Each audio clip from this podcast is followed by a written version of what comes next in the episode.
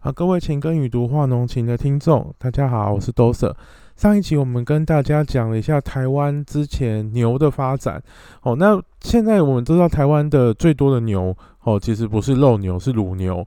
那这些乳牛到底怎么样，都分布在哪些地方呢？其实很多人不知道说台湾养牛都养在哪里。其实台湾哦，在养牛这个部分有四个很大的这个产区，哦，就就是分布在呃四个乡，但是你平常在呃路上可能会看到很多的这些乳牛的产，就是品牌啦、产地，然后这是四个大概第一个最大的哦，现在最大的应该是在你们猜猜是哪个县哦？有人可能会猜，因为台南好像很有名哦，所以台南是一个很大的产区，但是现在全台湾最大的乳牛产区是在彰化。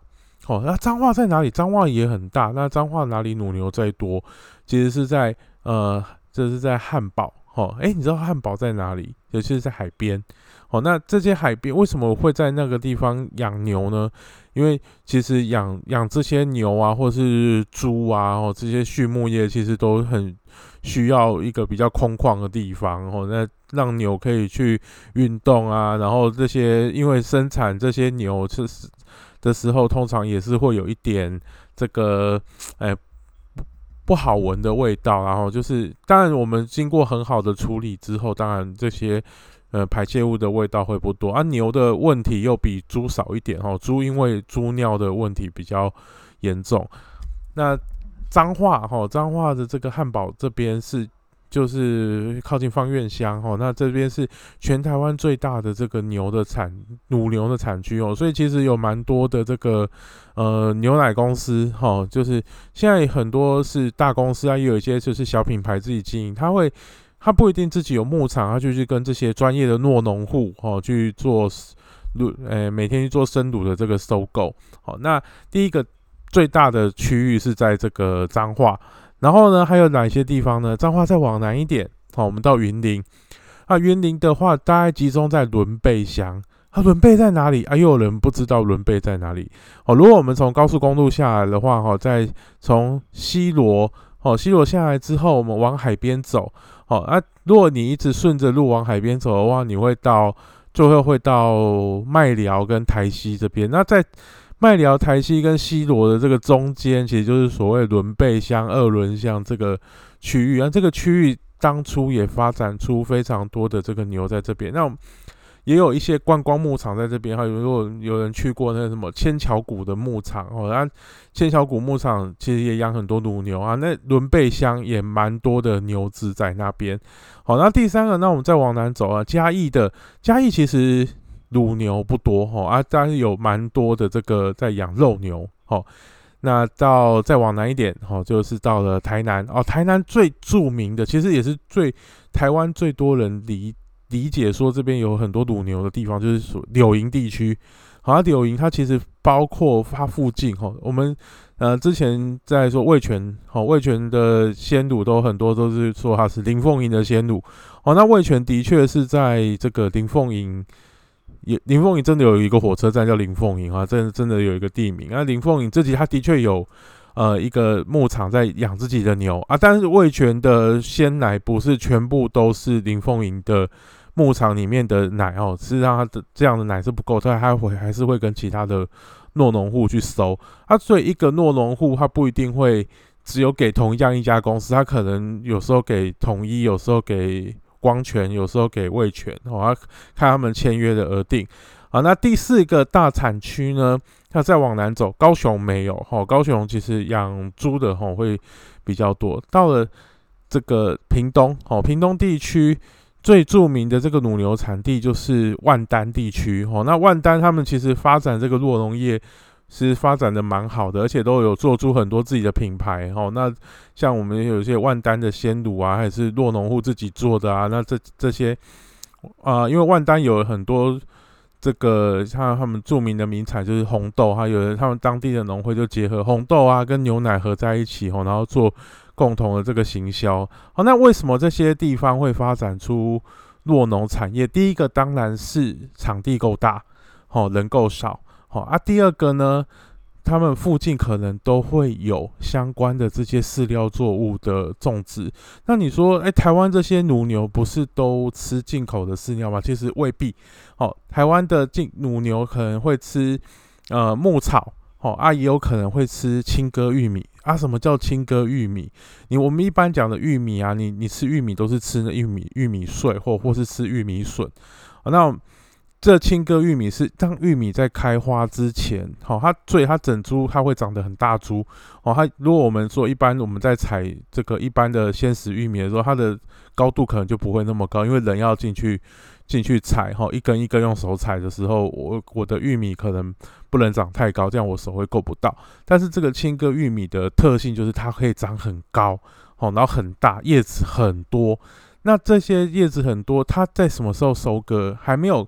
开花还没有结穗之前，哈，它几乎差不多就会先收割起来。那用机器收割之后，切碎，哦，切碎之后堆起来发酵。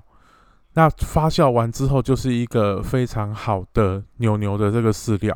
哦，那当然，台湾的牛还吃很多啦，就是玉米跟黄豆。那玉米跟黄豆基本上就是进口的，哦，都是进口饲料。那如果乳牛吃这个。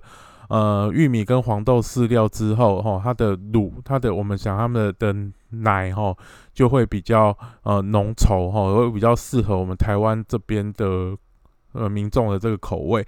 那你说像统一会有什么瑞穗鲜乳啊？那统一的瑞穗鲜乳真的是在瑞穗生产的吗？的确是，哈，它在统一在瑞穗这附近也有一个。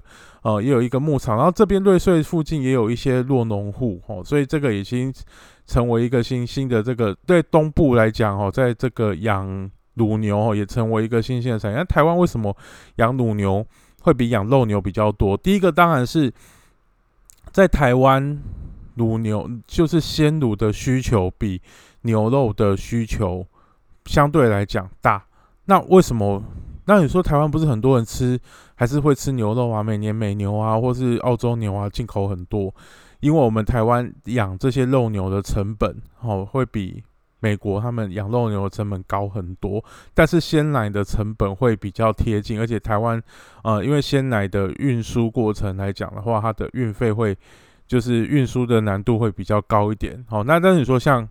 呃，如果很多人去 Costco 哦，那 Costco 会，当然它 Costco 的鲜奶很便宜啊，它它还是整柜整柜的运输进来。好，那有人说啊，Costco 的这个牛奶，你说它那么大，它到底是？有人说它是鲜奶，那也有人说它不是鲜奶，它到底是不是鲜奶？依照法规来讲，它真的是鲜奶哦。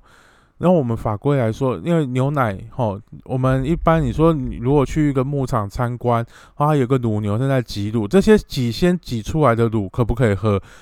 其实是不太能喝的，因为它有很多的生菌在里面，所以你喝了可能会拉肚子，可能会生病，哦，所以在，啊，如果你说这样当场你要倒一杯来喝。哦，那你要自负所有的责任的话，我想应该是不会有什么问题。但是如果要拿出去外面贩售的时候，就必须经过杀菌的过程。那杀菌的过程，哈，其实分成很多种。牛奶的杀菌过程其实分成非常多种的方式。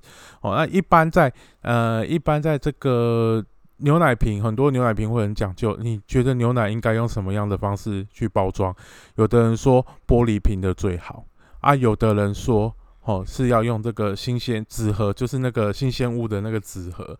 那有的人是说，哦，要用，有的人说保酒乳就是用这个铝箔包无菌包装，哦，包装起来。那通常哦，那有的人，那剩下还有什么？我们一般哦，如果在超市买最多的，其实就是用塑胶瓶、PE 瓶哦，然后装装的这个鲜乳。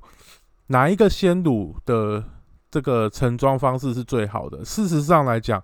玻璃瓶的确是最好的。玻璃瓶适合非常非常非常多种的饮料的盛装，因为玻璃本身是一个很惰性的的这个材料哦，它不太会跟里面的东西会产生化学反应啊，也不太会带出这个我，也不太会溶出这个味道，溶到这个里面。所以你不管是有人是说汽水也好啦，或是果汁也好啦，哈，它或是鲜奶也好。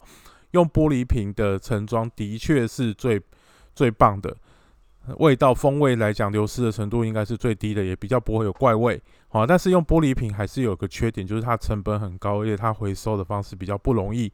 哦，所以在这个玻璃瓶的好坏就是在这边。那流通性最大的其实，哦，如果你要比较久的这个时间的话，哦，通常都会用 PE 瓶，然后会比较多。那这你如果要强调这个鲜乳比较新鲜的话，通常它是会用纸盒去装。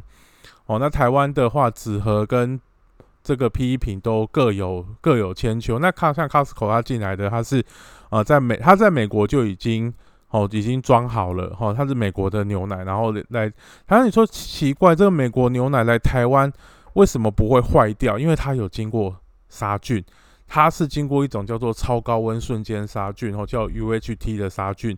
那这个杀菌方式，其实在台湾的一些牛奶厂商，它也通常会用。哦，那牛奶经过杀菌之后，它的这个生菌会被杀掉。哦，那 UHT 的杀菌方式，它会几乎把全部的生菌都杀掉。那它再经过装填，装填到这个用无菌装填的方式装填到这纸盒里面，好，然后封好之后，整个没有开封的情况之下，你仔细看 Costco 的这个。鲜奶的包装，他会说，如果还没有包装的，就是没有打开包装的情况之下，它的有效时间可以达到三十天到六十天。那如果打开的话，就是一个礼拜之内要喝完。吼，那你因为你打开之后就没有办法保证你的鲜奶不会被被污染。吼，那通但是它的杀菌方式是，呃，不会有任何细菌在里面。那为什么不会全部的牛奶都用这样的方式去做处理呢？因为太高温的杀菌方式的话，虽然把细菌都杀掉了，但是它里面会有一些营养成分，哦，像是维生素 B 哈、B 十二哈，或是呃这些奶哈这些脂肪的部分哈，它或是一些乳蛋白的这些部分会比较会比较少哦，营养成营养的成分会比较少啊。有一些会说这样的杀菌方式会让牛奶就是偏浓稠。哦啊，当然牛奶它在杀菌之前，我们也刚刚看到有，如果你去日本哈日去日本游玩的时候，你可能会买到一个叫做未调整鲜乳，哦，就是它成它会写成分无调整，就是它这个牛奶在挤生乳挤出来过程，挤完之后，它就经过直接经过杀菌，然后就装装瓶就给你，它你喝到的就是原本生乳的味道。好啊，经过稍微杀菌，可能有一点风味，稍微改变一点点而已。哦，然后，但是他们有一些这些还是还还会用低温杀菌。哦，那低温杀菌它通常就是六十几度，哦，然后杀。但是这个低温杀菌，因为它杀掉的生菌数量不多，哦，你必须在冷链的部分，你在杀完菌、装完瓶之后，都必须保持冷链的方式运送。然后你等于它不太能够退冰，你忙。冰的拿拿出来就马上要喝掉，不然那个可能就会有细菌，哦在里面滋长。但是它的味道应该是最好的，它就最贴近哦你在牧场哦挤出牛奶来喝。但是有的人说未减未调整的牛奶不好喝，那其实它是被我现在我们这些牛奶的厂商哦这些鲜奶厂商，它其实它有。它是被它养坏了哈，那为什么呢？因为这个牛奶其实牛奶的生产跟季节其实有很大的关系。如果夏天哦牛的这个食欲比较差哦，它它吃的饲料比较少哦，喝水喝比较多，那可能它出来的牛奶哦就比较稀，因为它的这个乳乳的脂肪量会比较少。那有的是在像现在冬天，冬天来说的话，那个牛的。乳量是比较足够的哦，因为它食欲很充足哈，然后就就一直可以奶可以一直出，所以我们说在冬天的时候，这个以前在台湾都会有鲜奶都会有夏季价格跟冬季价格哈，啊冬季的价格会会低低一点哦，所以你冬天就可以买到比较便宜的这个牛奶。那未调整的这个鲜乳，它。喝起来就最像是在牧场直接哦，就拿着一个杯子就挤，把牛的把牛牛的这个奶挤出来，然后你可能就喝到这个最原始的这个牛奶，最贴近这个原始牛奶味道的这个牛奶。但是这个味道不一定每个人都可以接受，因为它可能有一点点我们讲说乳腥味啦，吼，或是那我们比，当然有人会说这喝这个比较没有那个浓醇香的感觉。那为什么会有浓醇香的感觉呢？因为牛奶它其实一般的生奶你拿出来之后，它可能静静置一段时间，它可能会分层。但是你在市面上买的鲜奶会不会会不会分层？基本上不会呢。为什么不会？它其实不是说我加了什么化学东西进去，它其实是要做成分再过调整过了，吼，因为。当这个牛奶它把它分离之后，它可以有上面有乳清蛋白，它会有乳脂肪。那通常这些厂商就会透过呃调整这个乳脂肪后，它那另外一个它会把它稍微搅拌一下，哦，用机器搅拌一下，它这个过程叫做均质化。